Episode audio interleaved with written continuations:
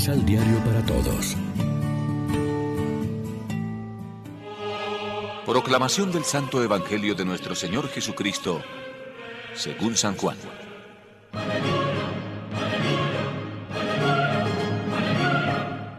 Después, Jesús pasó a la otra orilla del lago de Galilea, cerca de Tiberíades. Lo acompañaba muchísima gente a causa de las señales milagrosas que lo veían hacer en los enfermos. Jesús subió al cerro y se sentó allí con sus discípulos. Se acercaba la Pascua, fiesta de los judíos. Jesús, levantando los ojos, se fijó en la muchedumbre que venía a él y dijo a Felipe, ¿Dónde podremos conseguir pan para que coman? Esto lo decía Jesús para ponerlo a prueba, porque él sabía bien lo que iba a hacer. Felipe respondió, 200 monedas de plata no alcanzarían para dar a cada uno un pedazo de pan. Otro discípulo, Andrés, hermano de Simón Pedro, dijo, Aquí hay un muchacho que tiene cinco panes de cebada y dos pescados. Pero, ¿qué es esto para tanta gente? Jesús les dijo, Hagan que se sienten los hombres. Pues había mucho pasto en este lugar, y se sentaron los hombres en número de unos cinco mil. Entonces Jesús tomó los panes, dio gracias y los repartió a todos los que estaban sentados.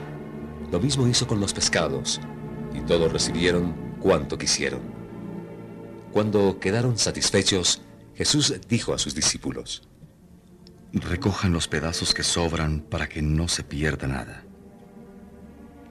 Y llenaron doce canastos con los pedazos que sobraron de los cinco panes de cebada. Al ver esta señal que hizo Jesús, los hombres decían, Este es ciertamente el profeta que ha de venir al mundo. Pero Jesús se dio cuenta de que iban a tomarlo por la fuerza para proclamarlo rey, y nuevamente huyó solo a la montaña. Lección Divina Amigos, ¿qué tal? Hoy es viernes 16 de abril y como siempre a esta hora nos alimentamos con el pan de la palabra que nos ofrece la liturgia. Hoy empieza la lectura del capítulo sexto del Evangelio de Juan que trae dos señales o milagros. La multiplicación de los panes y Jesús que camina sobre las aguas. Inmediatamente después aparece el largo diálogo sobre el pan de vida. Juan sitúa el hecho cerca de la fiesta de Pascua. El enfoque central es la confrontación entre la antigua Pascua del Éxodo y la nueva Pascua que se realiza en Jesús. El diálogo sobre el pan de vida aclara la nueva Pascua que se realiza en Jesús. Jesús pide que la gente se recueste por tierra. Enseguida multiplica el sustento, la ración del pobre. El texto dice, tomó entonces Jesús los panes y después de dar gracias, los repartió entre los que estaban acostados o recostados, lo mismo los peces, y comieron todo lo que quisieron. Con esta frase, escrita en el año 100 después de Cristo, Juan evoca el gesto de la última cena.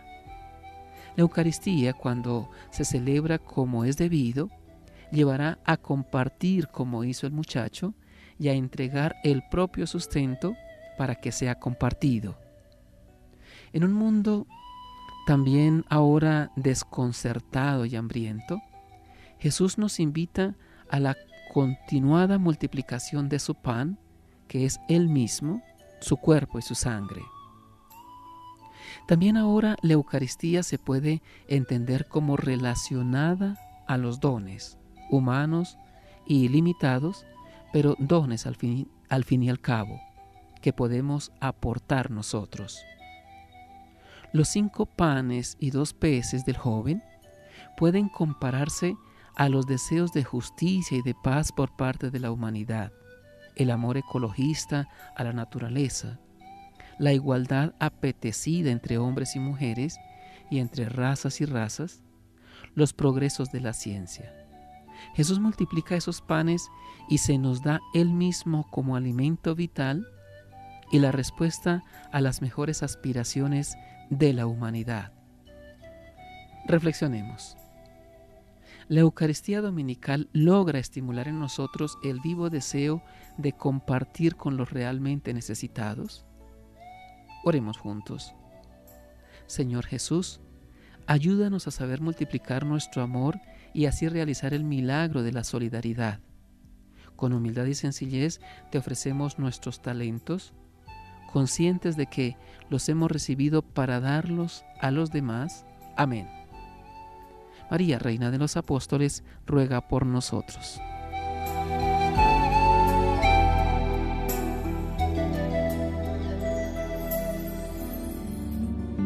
Complementa los ocho pasos de la Alexio Divina adquiriendo el emisal Pan de la Palabra en Librería San Pablo o distribuidores.